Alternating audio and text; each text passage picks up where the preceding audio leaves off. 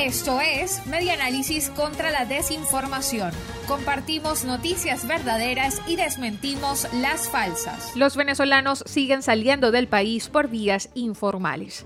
El investigador en la línea de derechos de migrantes y refugiados venezolanos en el Centro de Derechos Humanos de la Universidad Católica Andrés Bello, Carlos Rodríguez, evidenció que los venezolanos siguen saliendo del país por vías informales, aún con el riesgo que representa y de conocerse las tragedias que se pueden suscitar, tal como es el caso del bebé muerto en Trinidad y Tobago.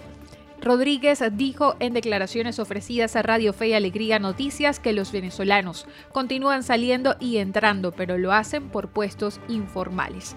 Explicó que las políticas restrictivas que han impuesto en Ecuador, Perú, Panamá y ahora México solo incrementa la irregularidad migratoria, el cual los expone a ser blanco de explotación laboral, trata de personas víctimas de xenofobia y otros múltiples abusos de parte de autoridades.